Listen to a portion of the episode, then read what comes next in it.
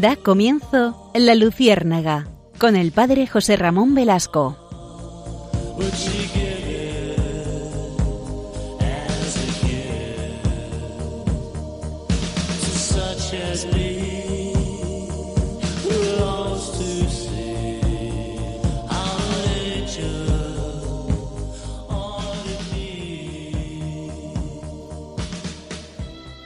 Muy buenas noches, queridos amigos. Vamos a comenzar este nuevo programa de la Luciérnaga. Ya saben que les habla José Ramón Velasco. Y les quiero contar un cuento oriental para empezar este programa que nos va a servir de introducción a nuestro tema. Es una historia china que habla de un anciano labrador, viudo y muy pobre, que vivía en una aldea también muy necesitada. Un cálido día de verano, un precioso caballo salvaje, joven y fuerte, descendió de los prados de las montañas a buscar comida y bebida en la aldea. Ese verano de intenso sol y escaso de lluvias había quemado los pastos y apenas quedaba gota de agua en los arroyos, de modo que el caballo buscaba desesperado la comida y bebida con las que quería sobrevivir. Quiso el destino que un animal fuera a parar al establo del anciano labrador, donde encontró la comida y la bebida deseadas.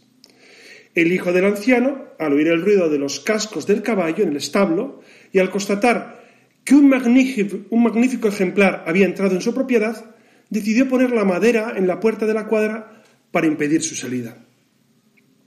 La noticia corrió a toda velocidad por la aldea y los vecinos fueron a felicitar al anciano labrador y a su hijo. Era una gran suerte que ese bello y joven rocín salvaje fuera a parar a su establo. Era en verdad un animal que costaría mucho dinero si tuviera que ser comprado. Pero ahí estaba, en el establo, saciando tranquilamente su hambre y su sed. Cuando los vecinos del anciano labrador se acercaron para felicitarle por, por ese regalo inesperado de la vida, el labrador entonces les replicó ¿Buena suerte? ¿Mala suerte? ¿Quién sabe? Y los aldeanos no entendieron a qué se refería el viejo. Pero sucedió que al día siguiente el caballo, ya saciado, al ser ágil y fuerte como pocos, logró saltar la valla de un brinco y regresó a las montañas. Cuando los vecinos del anciano labrador se acercaron para condolerse con él y lamentar su desgracia, éste le replicó ¿Mala suerte? ¿Buena suerte? ¿Quién sabe? Y volvieron a no entender. Una semana después, el joven y fuerte caballo regresó de las montañas trayendo consigo una caballada inmensa y llevándoles uno a uno a ese establo donde sabía que encontrarían alimento y agua para todos los suyos. Hembras jóvenes en edad de procrear, potros de todos los colores, más de cuarenta ejemplares seguían al corcel, que una semana antes había saciado su sed y su apetito en el establo del anciano labrador. Los vecinos no lo podían creer. De repente, el anciano labrador se volvía rico de la manera más inesperada. Su patrimonio había crecido por fruto de un azar generoso y con él el de su familia. Entonces los vecinos felicitaron al labrador por su extraordinaria suerte, pero éste de nuevo respondió ¿Buena suerte? ¿Mala suerte? ¿Quién sabe? Y los vecinos ahora sí pensaron que el anciano deliraba, que no estaba bien de la cabeza. ¿Cómo podía decir que eso no era muy buena suerte? Era indudable que tener de repente y por azar más de 40 caballos en el establo de casa sin pagar un céntimo por ellos solo podía ser buena suerte. Pero al día siguiente, el hijo del labrador intentó domar precisamente al guía de todos los caballos salvajes, aquel que había llegado por primera vez huido al día siguiente y llevado de nuevo a toda su parada hacia el establo. Si domaba al líder, ninguna yegua ni potro escaparían del establo. Teniendo al jefe de la manada bajo control, no había riesgo de pérdida. Pero ese corcel no se andaba con chiquitas. Y cuando el hijo del granjero, aquel joven, montó al caballo para dominarlo, el animal se encabritó y lo pateó, haciendo que cayera al suelo y recibiera tantas patadas que el resultado fue la rotura de huesos, de brazos, manos, pies y piernas del muchacho. Destrozó a aquel muchacho. Naturalmente, todo el mundo consideró aquello como una verdadera desgracia, no así el labrador. que cuando le preguntaba a la gente se limitaba a decir buena suerte, mala suerte, quién sabe. A lo que los vecinos ya no supieron qué responder. Y es que unas semanas más tarde, el ejército entró en el poblado y fueron reclutados todos los jóvenes que se encontraban en buenas condiciones. Pero cuando vieron al hijo del labrador en tan mal estado, le dejaron tranquilo y siguieron su camino. Los vecinos que quedaron en la aldea, padres y abuelos de decenas de jóvenes que partieron ese mismo día a la guerra, fueron a ver al anciano labrador y a su hijo y a expresarle la enorme buena suerte que había tenido el joven al no tener que partir hacia una guerra que con mucha probabilidad acabaría con la vida de muchos de sus amigos. A lo que el longevo, sabio, aquel hombre de sabiduría y de campo, dijo, buena suerte, mala suerte, quién sabe.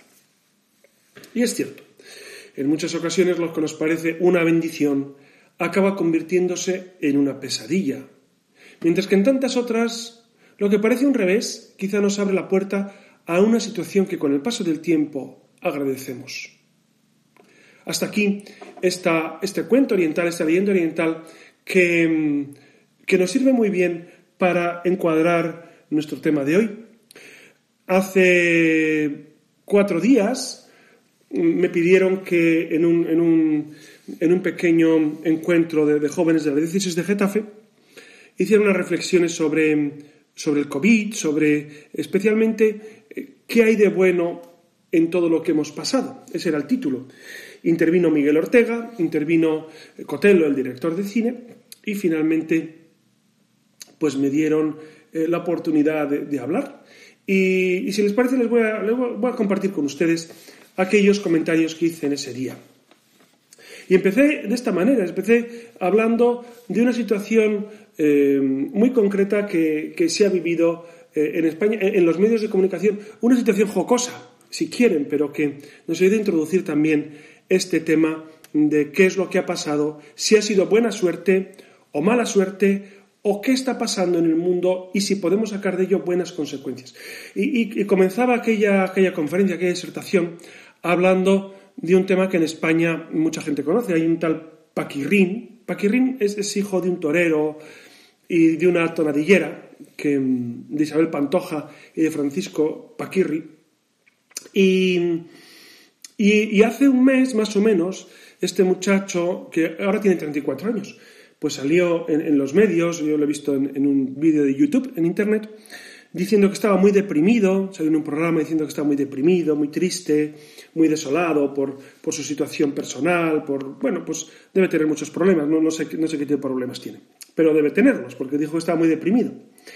El caso es que en ese programa de repente llamó su madre Isabel Pantoja, y, para consolarle al muchacho le dijo, hijo, no te preocupes porque en esta pandemia hay mucha gente que lo está pasando peor que tú, o sea que no eres quien para quejarte.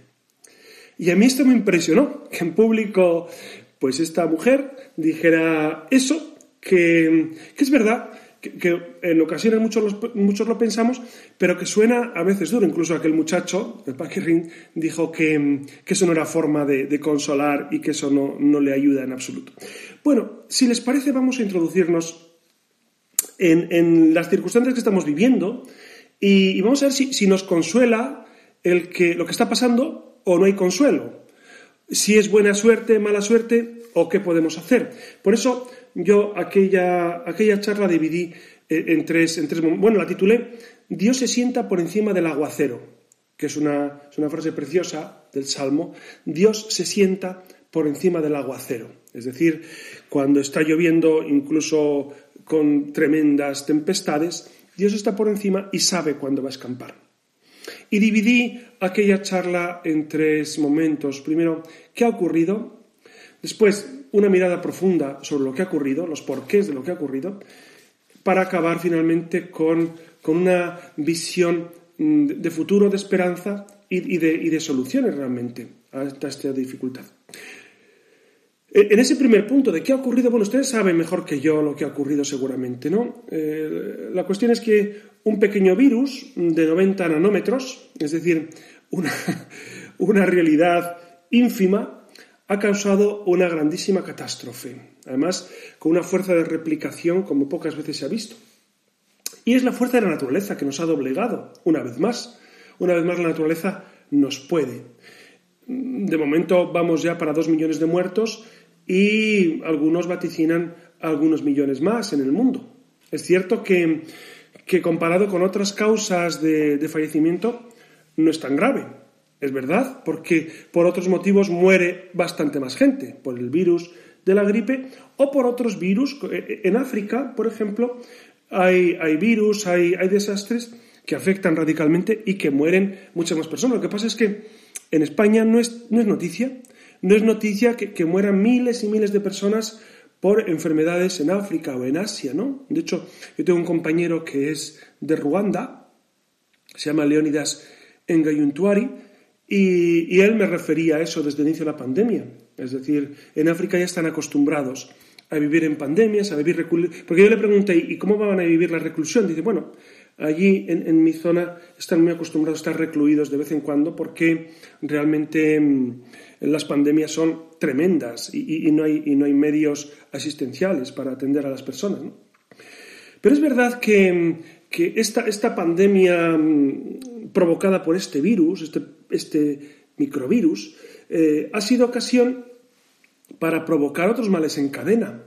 Hemos visto cómo estamos viviendo un hundimiento económico severo, severo, una merma de libertades grande, por lo menos en España estamos percibiendo, como, incluso se ha intentado crear o se intenta crear un Ministerio de la Verdad para cercenar las libertades públicas. Hemos visto cómo la soledad de muchas personas las ha debilitado, mucha gente, mucha gente mayor está muy sola porque tiene miedo a salir de casa, porque tiene miedo a contactar con otros, entonces solo tiene contacto a través del teléfono. Y esa soledad, esa soledad es mala para el alma. Y a nivel de vivencia religiosa, pues hemos vivido una grandísima precariedad, ¿no? No podemos olvidar todos los acontecimientos que hemos estado sufriendo, ¿no? Iglesias cerradas, etcétera, etcétera. De hecho, eh, el cardenal Jean-Claude Hollerich que es eh, el arzobispo de Luxemburgo, dijo en una entrevista hace unos días, bueno, unos meses, que, mm, que esta pandemia ha acelerado la secularización de Europa en 10 años. Es decir, eh, hemos, hemos, hemos sufrido la secularización que deberíamos haber sufrido en 10 años, la hemos sufrido en unos pocos meses.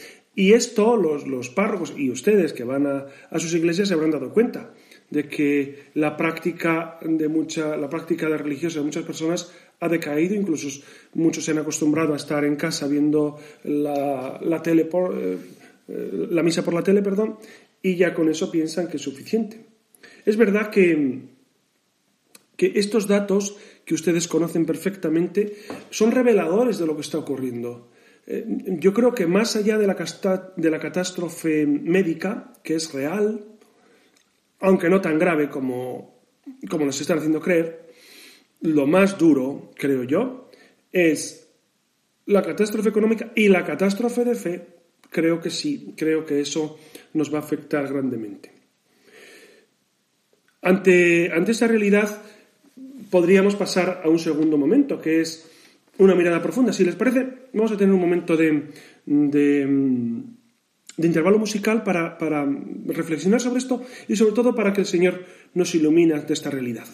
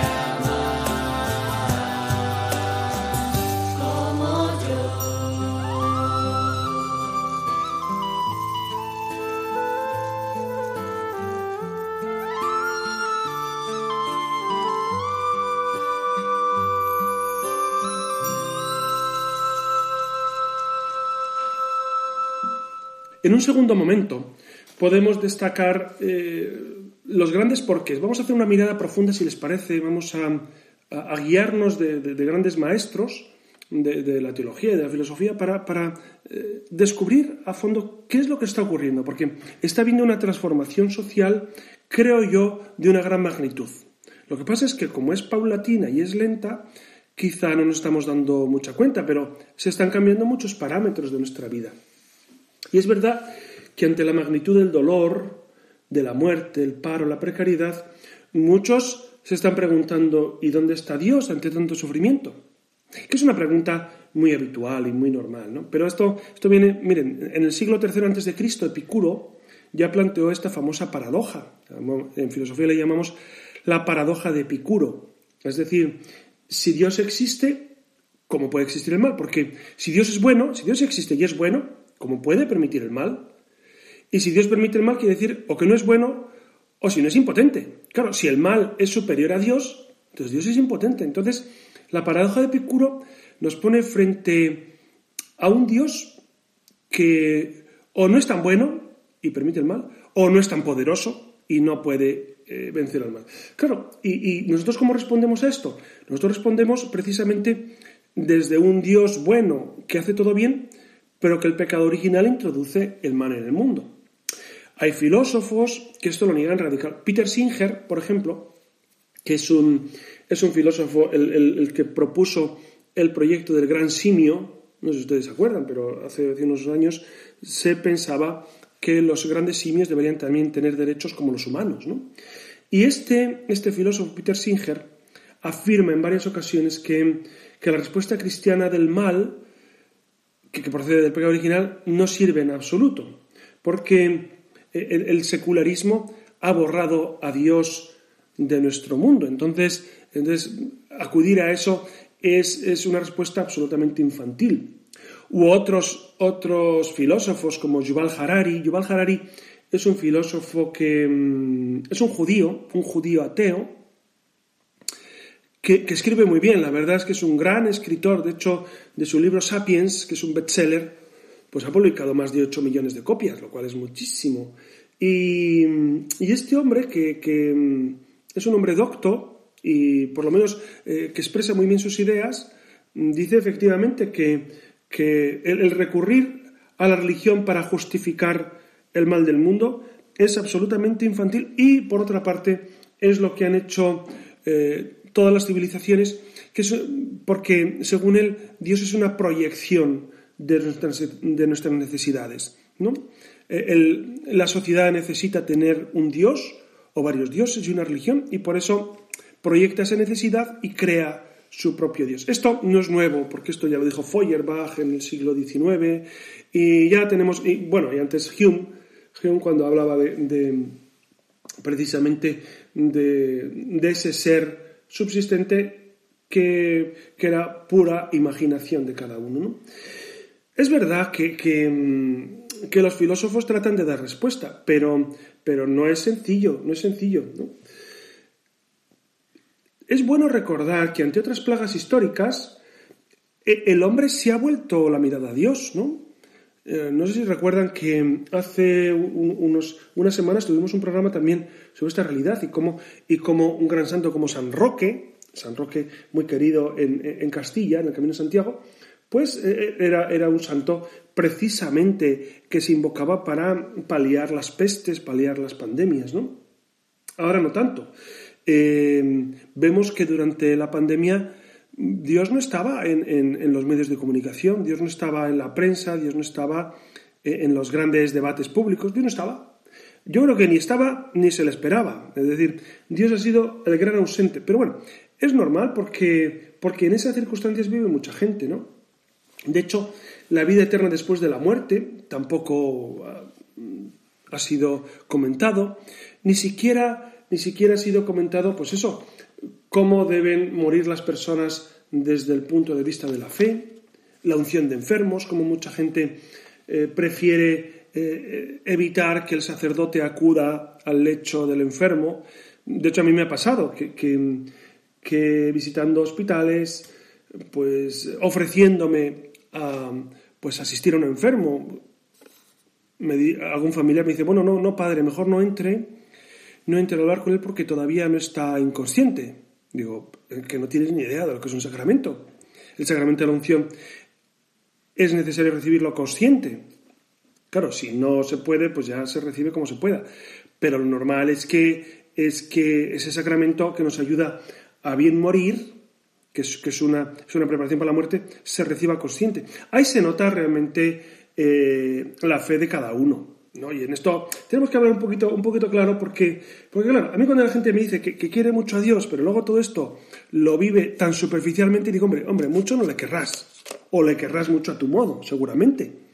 No es que yo quiera mucho, bueno, pues, ¿quién soy yo para dudar del amor de la gente? Pero, pero son modos de querer quizás bueno, eh, que deben perfeccionarse y lo dejamos ahí, ¿no? Y es verdad que, que, cuando ocurren estas cosas se ve lo que llevan los corazones. Cuando baja la marea se ve quién estaba sin bañador, evidentemente, ¿no? Por eso hemos visto cómo han aflorado auténticas penurias antropológicas eh, eh, en este tiempo, ¿no? algunos han hablado de, de, un golpe de estado antropológico, un golpe de Estado. Pero yo no lo creo. Yo, creo que ese golpe de Estado o, o esa, esa, revuelta antropológica llevamos ya muchos años con ella. Llevamos desde los años 70.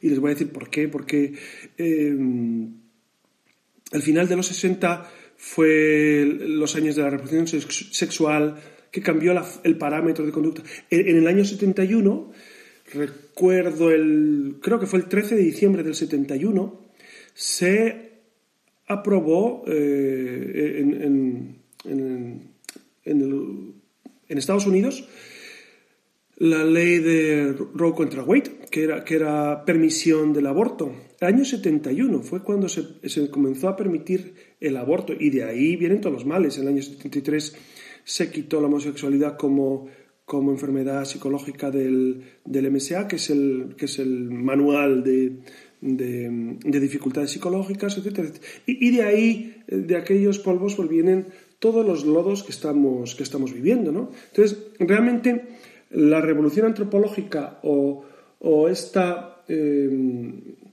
este golpe de estado antropológico yo creo que llevamos 50 años con él. Pero ahora es verdad que se ha acentuado de manera especial. Es evidente que, que en estos días estamos viviendo una, un especial eh, una, una, especial persecución al hombre, a la dignidad del hombre, en todos los ámbitos. Es verdad, miren, que, durante la pandemia a mí me sorprendió que las clínicas abortivas eh, eran esenciales, decían eh, los mismos del gobierno. Y sin embargo, la, atención a residencias de ancianos no fue esencial. Murieron miles y miles de ancianos en residencias porque no se les dio el cuidado que necesitaban. Y aquí y aquí eh, el, primero es el que tiene el poder de, de, de cuidar a todas esas personas. ¿no? También hemos, hemos experimentado cómo en tiempo de pandemia han avanzado las leyes de género y, y la merma de la libertad de expresión, de culto. No se han procurado ofrecer soluciones eficaces a nivel económico, sanitario. Hemos visto cómo la ideología, la ideología de, de X partido se antepone a la salud, a la economía, al bien común. Esto es lo que está ocurriendo. ¿no? Hemos observado cómo se ha consagrado la mentira como medio de populismo y se demoniza al que disiente de, esa verdad oficial. De hecho, a mí me sorprende cómo la mentira ya, ya no lleva careta, ya no se oculta. Nos mienten a la cara, a la cara. Yo le voy a poner un caso que, que a mí me, dejó bastante perplejo, ¿no? Cuando en, en, medio de la pandemia nos dijeron que había un comité de expertos. Y bueno, les pregunté, ¿y quién lo forma? Pues bueno, dijeron, no, por, por prudencia no lo vamos a decir. Y luego creo que fue en septiembre cuando ya eh, alguien dijo, no, no, es que nunca ha existido. Digo, ¿cómo? ¿Cómo? ¿Cómo es posible? Entonces, es mentira tras mentira. Y eso le he puesto un caso, no voy a entrar en, en, en este debate porque, porque no, no, es mi misión. Pero claro, hoy en día la mentira se ha enseñoreado y esto es muy preocupante a nivel antropológico. El hecho de que la mentira tome carta de ciudadanía es muy peligroso porque, fíjense, eh, antes, cuando un agente social, un político, un, religioso, quien fuera, mentía, no solamente eh, se le recriminaba, sino que tenía que dimitir, tenía que dejar su cargo. Hoy en día no, hoy en día todo eso ha pasado. Entonces, estamos en una situación harto complicada, ¿no? Porque al final a mí me da la impresión de que todo sirve con tal de conseguir mi provecho, el provecho de mi proyecto, de mi partido, de mi visión del mundo, todo sirve. Es Maquiavelo, pero de una manera descarada, descaradísima. Eh, entonces, a mí esto, y seguramente a ustedes también les preocupa, porque al final se han consagrado como palabras talismán, como palabras mágicas, cuasi sagradas, la idea de progresismo, la idea de consenso.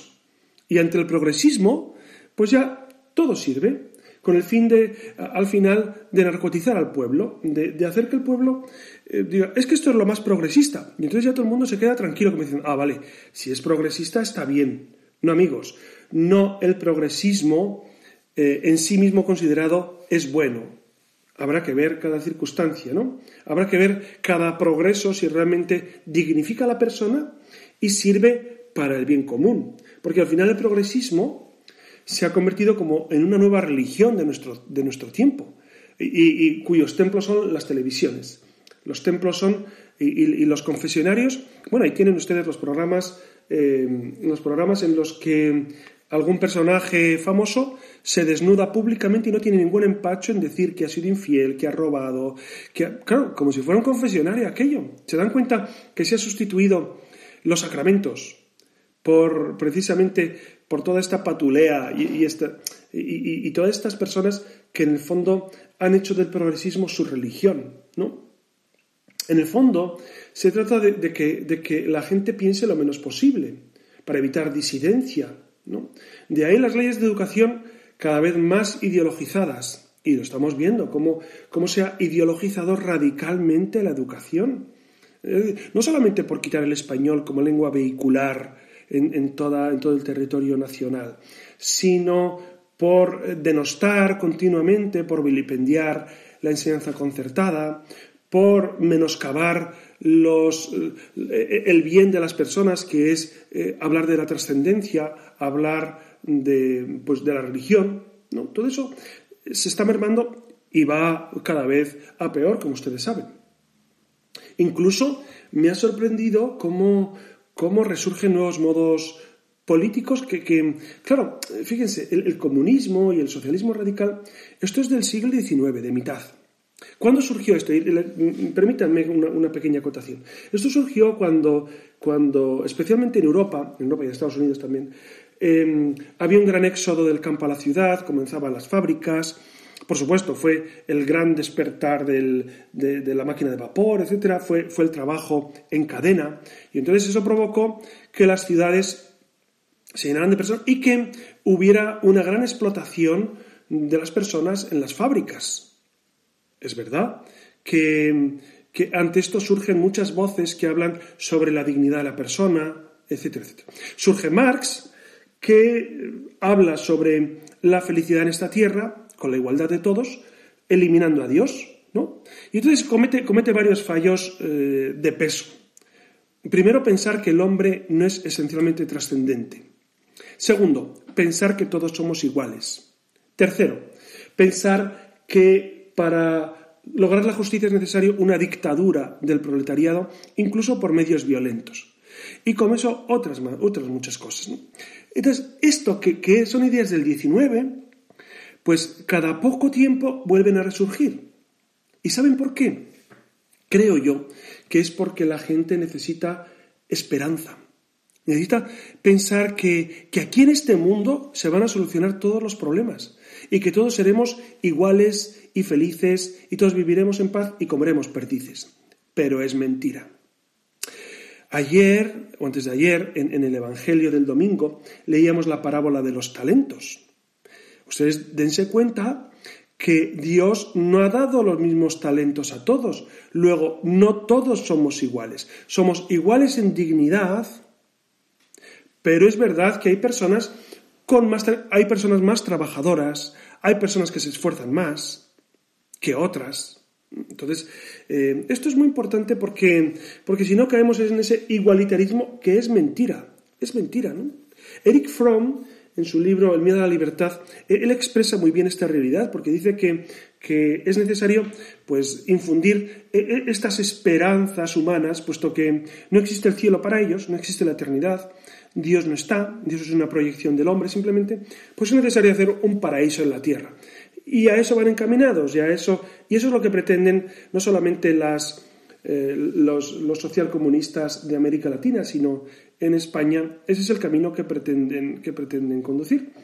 Pero ojalá que nosotros seamos lo bastante fuertes para vencerlos. No como aquel eslogan de junio que el gobierno propuso, salimos más fuertes, que yo me preguntaba en qué hemos salido más fuertes, porque yo no lo veía. Son eslóganes, son, son modos de, de, de entretener a la población, pero en absoluto salimos más fuertes, salimos más débiles prácticamente en todo. En lo único que podemos salir fuertes es en esperanza. Eso sí, la esperanza que Cristo nos da, en eso sí salimos más fuertes. Por eso vamos a, a tener un momento ahora de reflexión, vamos a, a vivir esta realidad de la esperanza y, después de esta sintonía comenzamos con, con, el tercer aspecto, que es precisamente el horizonte de esperanza que se abre a partir de esta realidad de la pandemia.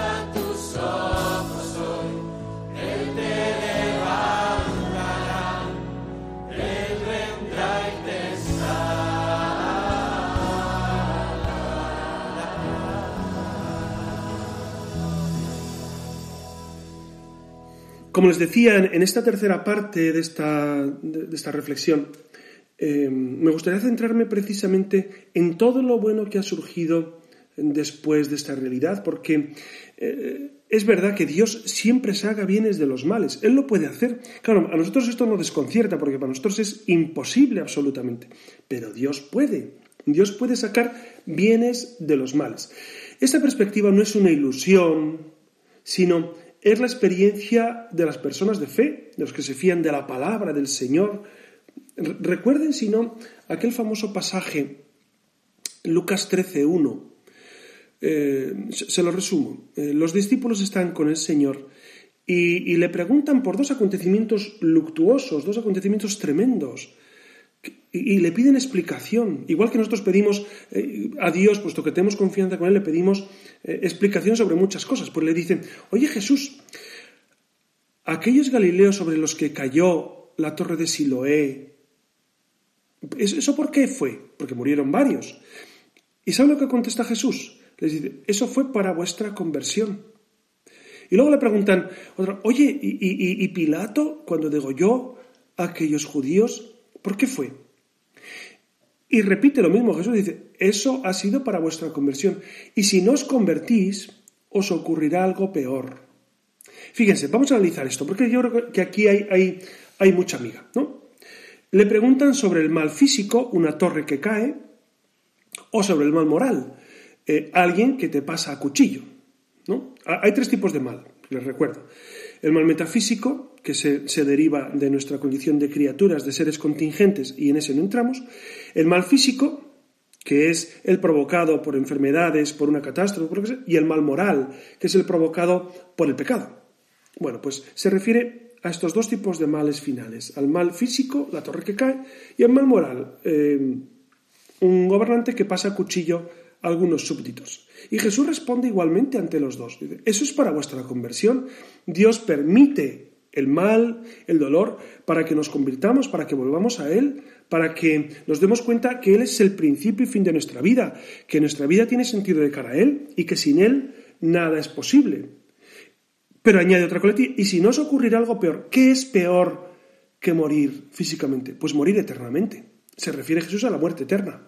Se refiere Jesús a, esa realidad que es, que es que nos sorprenda la muerte sin las maletas preparadas, sin el alma dispuesta, sin haber amado lo, suficiente. Por eso eh, creo que ahí hay una gran respuesta a este mal del mundo, de la pandemia y todo lo que ha acarreado la pandemia, que ha sido muchísimas consecuencias. Dense cuenta que ya hemos vivido pandemias y catástrofes en otros momentos de la historia. Recordemos, sin ir más lejos, la Segunda Guerra Mundial. Murieron 50 millones de personas. 50 millones. Claro, entonces, ante eso, yo imagino que, que la gente que, que, salió en 1945 de aquella guerra, pues saldría pues, muy tocada espiritualmente. Sin embargo, hubo un grupo de hombres eh, que, que vieron Europa deshecha y trataron de reconstruir, que fueron Robert Schumann, Jean Monnet, Alcide de Gasperi, Konrad Adenauer, eh, en general gente profundamente cristiana que confiaba que se podía restaurar otra vez la esperanza, que se podía revivir otra vez el espíritu de Europa.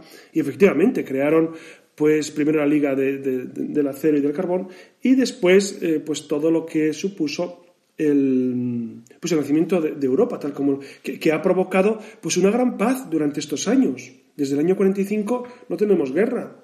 Son casi 80 años sin guerra en Europa, por lo menos en esta parte de Europa, porque si bien en, en la antigua Yugoslavia, efectivamente, o ya si nos metemos en Ucrania, etcétera, etcétera, pues ahí hablaríamos de otra realidad.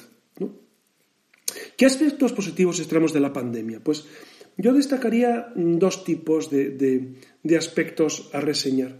El primero, desde el punto de vista secular, desde el punto de vista de, de la racionalidad, de la observación eh, social que hemos, que hemos, percibido durante estos días.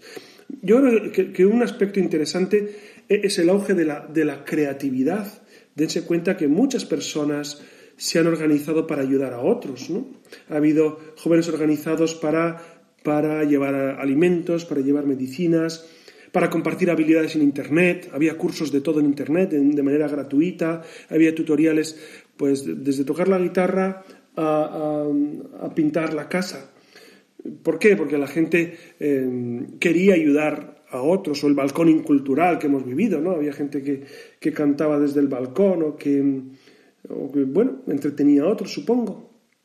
Otro aspecto interesante ha sido que hemos vivido un frente unido con el personal sanitario, es decir, hemos valorado mucho pues toda esa gente que está pendiente de nosotros, que nos cuida y que a veces no valoramos, a veces la sanidad que tenemos no la valoramos lo suficiente. Basta con, basta con salir de nuestro país, ir por ejemplo a América Latina o ir a otros países, o, el mismo Estados Unidos, donde la sanidad pública eh, no es tan pública y normalmente la gente tiene que pagar por, la sanidad. En cambio, gracias a Dios, en, Europa en general tenemos una sanidad muy, muy correcta y muy, y muy cercana a las necesidades de la gente. También hemos visto actos heroicos no solamente por parte de sanitarios que, se han jugado el tipo y de hecho han muerto decenas de médicos durante la pandemia, también sacerdotes, que esto ha pasado un poco desapercibido en los medios de comunicación, pero nosotros bien sabemos que sacerdotes se han jugado el tipo, pues ofreciendo eh, los servicios en hospitales, a, enfermos, etcétera, y algunos efectivamente también han fallecido por, por el virus. Y también hemos visto cómo en muchos casos se ha recuperado pues esas señas de identidad cristianas, del humanismo cristiano, eh, como fuente de sociabilidad. No olvidemos que, durante la pandemia los centros de Cáritas seguían abiertos, hemos seguido ayudando en lo que hemos podido a las personas, eh, eh, hemos seguido distribuyendo esperanza, especialmente entre mucha gente, hablando con personas que necesitaban una ayuda especial, llamando por teléfono a mucha gente de las parroquias, etc. Es decir, yo, creo que ha habido aspectos interesantes a nivel humano. Y después destacaríamos, desde el punto de vista, desde el punto de vista espiritual, ¿qué aspectos positivos observo yo? Pues miren, yo, creo que, ha sido un tiempo para repensar la propia caducidad, es decir, eh, somos, somos personas que tienen un tiempo límite, pueden ser 40 años, 80 o 120, pero todos tenemos la fecha de caducidad marcada todos llegará un momento en el que pasemos de este mundo al Padre. Y es bueno recordarlo de vez en cuando. Por lo tanto, esta pandemia nos ha recordado, primero, nuestra menesterosidad, pero también nuestra gran fuerza desde Dios, porque tenemos a Dios como creador y nosotros somos criaturas. Entonces, volver otra vez a lo esencial. E-, esta idea de Dios creador de, eh, creo que es muy correcta y Benedicto XVI incide mucho en ella incluso por encima de esa idea del Dios absoluto, hay un autor que se llama Fadris Hadiat, que escribió el famoso libro de la fe, la fe de los demonios. No sé si ustedes lo conocen. Pues últimamente, durante este año, he escrito otro libro que se llama ¿Qué es la verdad? Y en este libro, ¿Qué es la verdad? E-, él afirma que, que nuestra concepción de Dios más que recalar en ese Dios absoluto que puede ser fuente de, absolutismos para alguno y de, radicalización, nuestro Dios es un Dios que se encarna, un Dios que se hace uno de nosotros, un Dios que, que asume el drama humano, que asume la muerte, que asume la pandemia, un Dios que muere en cruz. Ese es el Dios al cual nosotros nos dirigimos, ¿no? que es el Dios verdadero es el Dios verdadero, es Jesucristo con nosotros. Por eso eh, es necesario rescatar eh, eh, ese Dios con nosotros que se hace uno de nosotros para caminar junto a nosotros. Otro aspecto positivo a nivel espiritual ha sido la mm, vivencia de los sacramentos, sobre todo después de la pandemia. No, no puedo olvidar el primer día que, ofrecimos la Eucaristía a, las personas que se acercaron a la iglesia, pues como, como alguna persona lloraba por la emoción por recibir a Jesús después de tantos meses, porque es verdad que durante varios meses no pudimos recibir la Eucaristía y no pudimos confesarnos. Entonces, eh, de repente volver otra vez a, recibir a Jesús, pues fue un momento para, para recordar hasta, hasta qué punto le queremos, ¿no? hasta qué punto es esencial en nosotros. Otro aspecto esencial ha sido valorar el tiempo, nuestro tiempo, de cara a la eternidad.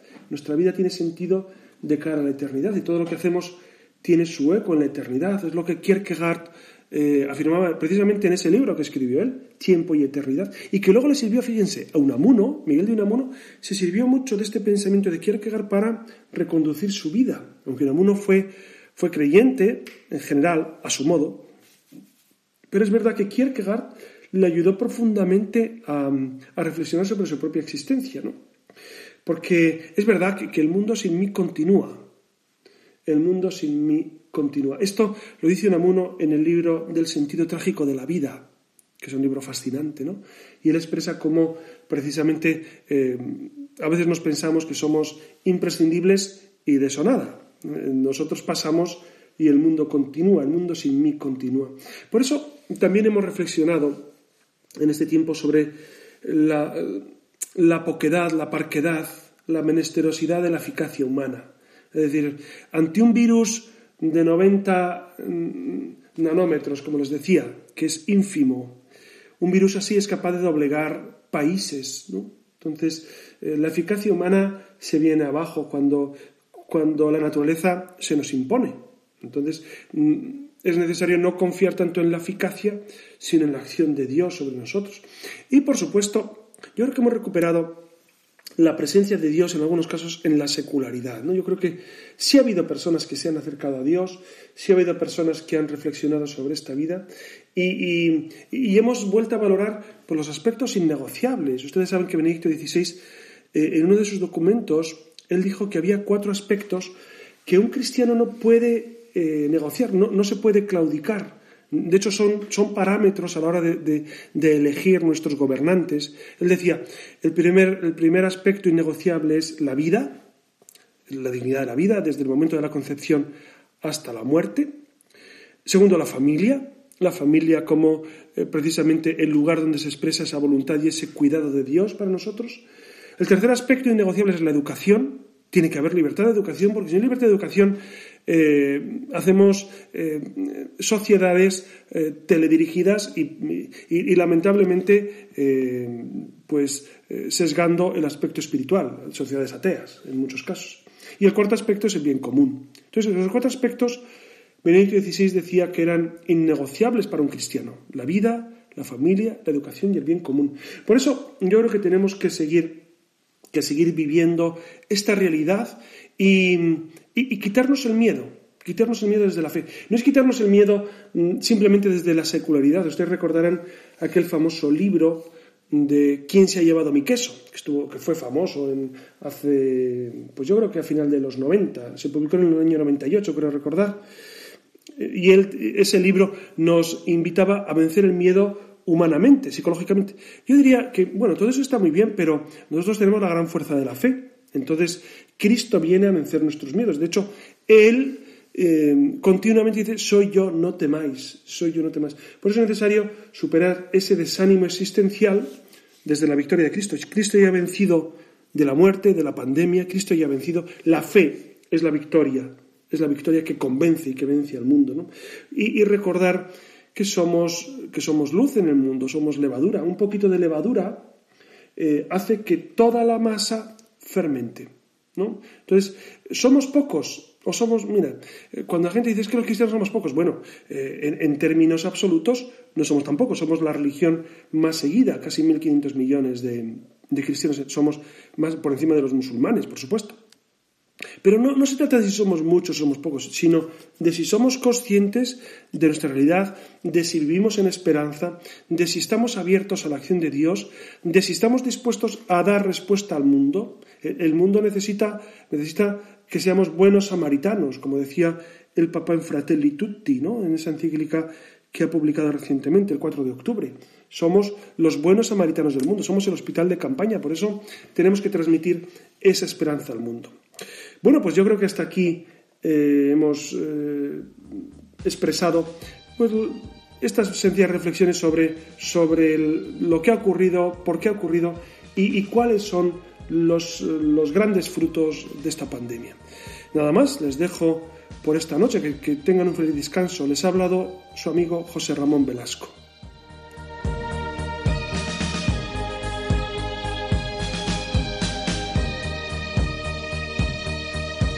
Han escuchado en Radio María La Luciérnaga con el padre José Ramón Velasco.